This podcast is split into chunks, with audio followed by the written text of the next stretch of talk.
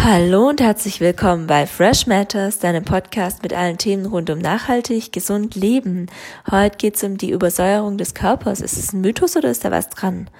Was bedeutet Säurebasenhaushalt überhaupt? Kann der menschliche Körper überhaupt übersäuern? Wie kann er in Schieflage geraten? Und was kann ich dagegen tun? Was kann ich machen, dass das alles wieder in die Bahn kommt? Das und mehr erfährst du jetzt in diesem Podcast. Kann man die Übersäuerung des Körpers messen? Es wäre eigentlich ganz cool, aber dazu muss man wissen, dass der menschliche Körper sehr, sehr kompliziert ist. Und Wissenschaftler auf der ganzen Welt sind sich einig, dass der noch lange nicht zu 100 Prozent erforscht ist. Aber was wir jetzt wissen ist, dass der Körper überall unterschiedliche pH-Werte aufweist. In der Haut, in der Niere, in der Leber, im Magen, im Darm. ist immer ganz, ganz, ganz verschieden. Und die pH-Werte, die können entweder sauer oder basisch sein. Um eine Übersäuerung des Körpers nachzuweisen, wird in der Regel eine pH-Messung des Urins vorgenommen. Das macht man mit so Teststreifen. Aber zum einen ist es so, dass so eine Messung ja immer eine Momentaufnahme ist. Und um wirklich eine Aussagekraft zu bekommen, müsste man den pH-Wert des Urins regelmäßig messen. Zum anderen beeinflusst unsere Ernährung direkt den pH-Wert von unserem Urin. Vorwiegend vegane Ernährung zum Beispiel, die führt zu einem leicht basischen Urin. Wenn wir Tierprodukte zu uns nehmen, ist der Urin sauer. Auch im Blut kann man eine Übersäuerung des Körpers hoffentlich nicht nachweisen. Wenn das möglich wäre, dann müsste man mit einem echt großen Problem rechnen. Die Messung und der Nachweis im Urin und im Blut ist jetzt also nicht sinnvoll. Und deswegen wird von manchen davon ausgegangen, dass eine basische Ernährung völliger Blödsinn ist. Aber wir schauen uns das jetzt heute mal ein bisschen genauer an mit dem Säurebasenhaushalt und machen uns ein genaueres Bild von der komplexen Thematik. Was sind denn jetzt die Symptome von einer Übersäuerung? Wie stellen wir denn fest, dass wir übersäuert sind? Und vor allem, was sind eigentlich die Auswirkungen von einer Übersäuerung und was genau ist mit einer Übersäuerung überhaupt gemeint? Die Symptome von einer Übersäuerung sind zum Beispiel Antriebsschwäche, rasches Ermüden, Appetitlosigkeit, Muskel- und Gelenkbeschwerden und dass man Probleme mit der Haut bekommt. Und wenn man solche Symptome hat, dann könnte man sich jetzt mal den eigenen Lebensstil anschauen, ob der vielleicht den Säurebasenhaushalt in die Schieflage bringt. Die Ursachen von einer Übersäuerung sind zum Beispiel meistens in unserer Ernährung zu finden. Die ist nämlich oft sehr eiweiß- und kohlenhydratlastig und enthält ziemlich viele tierische Komponenten.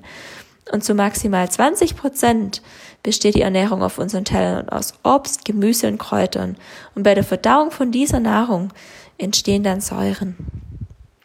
Damit man die wieder abbaut, braucht man relativ viele wertvolle Nährstoffe, die unser Körper in Mineraldepots speichert. Und wenn wir die nicht regelmäßig durch den basischen Teil in unserer Ernährung wieder auffüllen, dann kommt es zu einer Entleerung und wir übersäuern. Und wenn jetzt die Speicher leer sind, dann kann der Körper in Schieflage geraten. Da sind Knochen und Skelettmuskel dran, die werden dann abgebaut als Notspeicher und dann reichert sich zum Beispiel Kalium im Blut an, was sich wiederum negativ aufs Herz auswirken kann. Die Qualität von der Haut, von den Haaren und den Nägeln nimmt ab. Die Haut, die trocknet aus, kriegt Unreinheiten in der Haut, das Haar wird stumpf, die Nägel werden brüchig. Insgesamt kann es dann auch zu Aufmerksamkeitsstörungen, zu Antriebsschwäche und zu Stimmungsschwankungen kommen. Die zweithäufigste Ursache in der Übersäuerung ist Stress. Die Hektik in unserem Alltag, im Job, die versetzt uns in Stress und dadurch steigen unsere Herz- und Atemfrequenz. Außerdem werden Hormone ausgeschüttet, Adrenalin, Noradrenalin und Cortisol. Und der Abbau von diesen Hormonen wiederum, der setzt Säuren frei.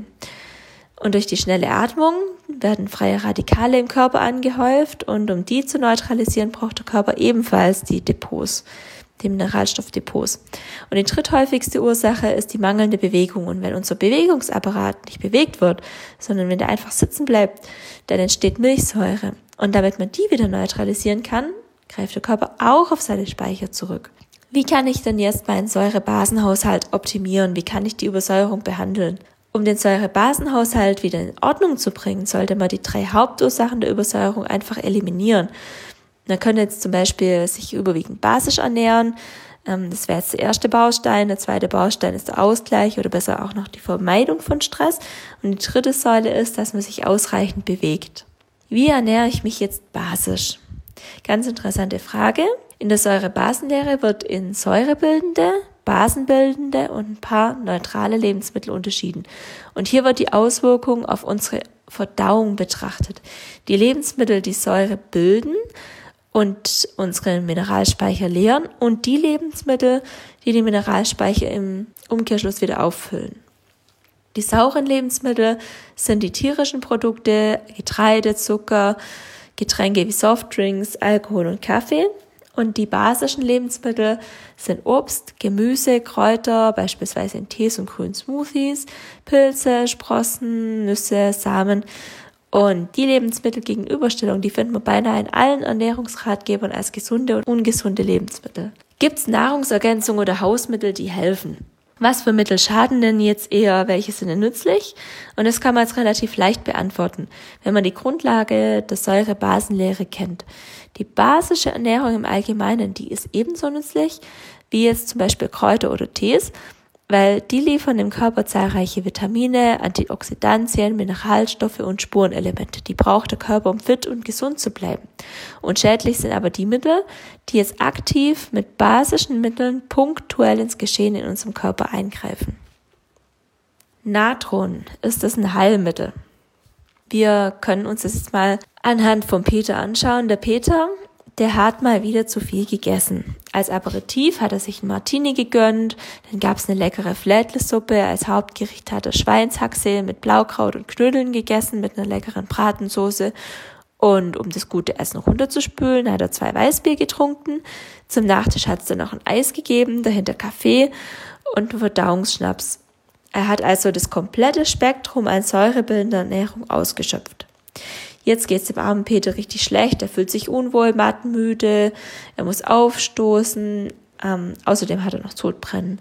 Und jetzt geht er in die Küche, nimmt sich ein Glas Wasser und da drin löst er einen Teelöffel Natron auf. Sofort hört jetzt das Sodbrennen auf. Er fühlt sich bestätigt, aber kurze Zeit später fängt alles wieder von vorne an. Er muss wieder aufstoßen. Es geht ihm wieder wie vorm Glas Natron. Was ist passiert? Natron ist eine Base. Landläufig sagt man auch Lauge dazu. Die neutralisiert die Magensäure und die Säure, die wird vom Magen benötigt, damit er die fettige Nahrung überhaupt verdauen kann, dass er sie zerlegen kann und zum Weitertransport vorbereiten kann. Wenn man jetzt in die Säure eine Base kippt, dann entsteht in der Folge eine chemische Reaktion und es entsteht Kohlendioxid, dann muss man aufstoßen. Wenn jetzt der Magen voll ist, dann spürt man die Magensäure während des Aufstoßens in der Speiseröhre. Das ist dann Sodbrennen und die Magensäure, die wird dann neutralisiert durch die Lauge und kann nicht mehr den wesentlichen Teil der Verdauung erledigen. Jetzt hat der Peter also mit der Zugabe von der Lauge direkt in seine Verdauung eingegriffen und die unterbunden und in der Folge muss der Magen wieder Säure produzieren. Wenn der Peter jetzt das regelmäßig macht, gewöhnt sich der Körper dran, der Magen produziert immer mehr Säure und dadurch verschlimmert er das Problem, statt dass es sich hilft. Natron könnte der Körper oder kann der Körper übrigens auch selber herstellen. Ähm, das ist ein wichtiger Bestandteil von unserem Puffersystem, das den Säurebasenhaushalt regelt. Aber wenn man jetzt punktuell eine Übersäuerung mit Natron behandelt, ist es nicht die richtige Lösung, auch wenn es chemisch betrachtet doch ganz sinnvoll aussieht, dann muss man im Hinterkopf behalten, dass der menschliche Körper ein biochemisches, komplexes Wunderwerk ist und kein Reagenzglas. Was ist jetzt dran an dem Mythos Säurebasenhaushalt? Messbar ist ja jetzt eine Übersäuerung mittels einem Teststreifen nicht, aber deshalb sollte man sie noch lang nicht ins Reich der Mythen verbannen, das wäre falsch. Die Symptome von der Übersäuerung, die kann nämlich durch eine basische Ernährung, weniger Stress und mehr Bewegung ausgeglichen werden.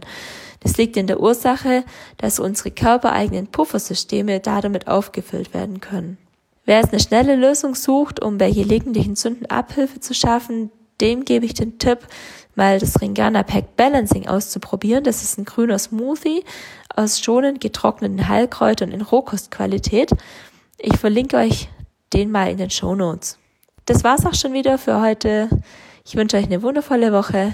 Eure Isabel.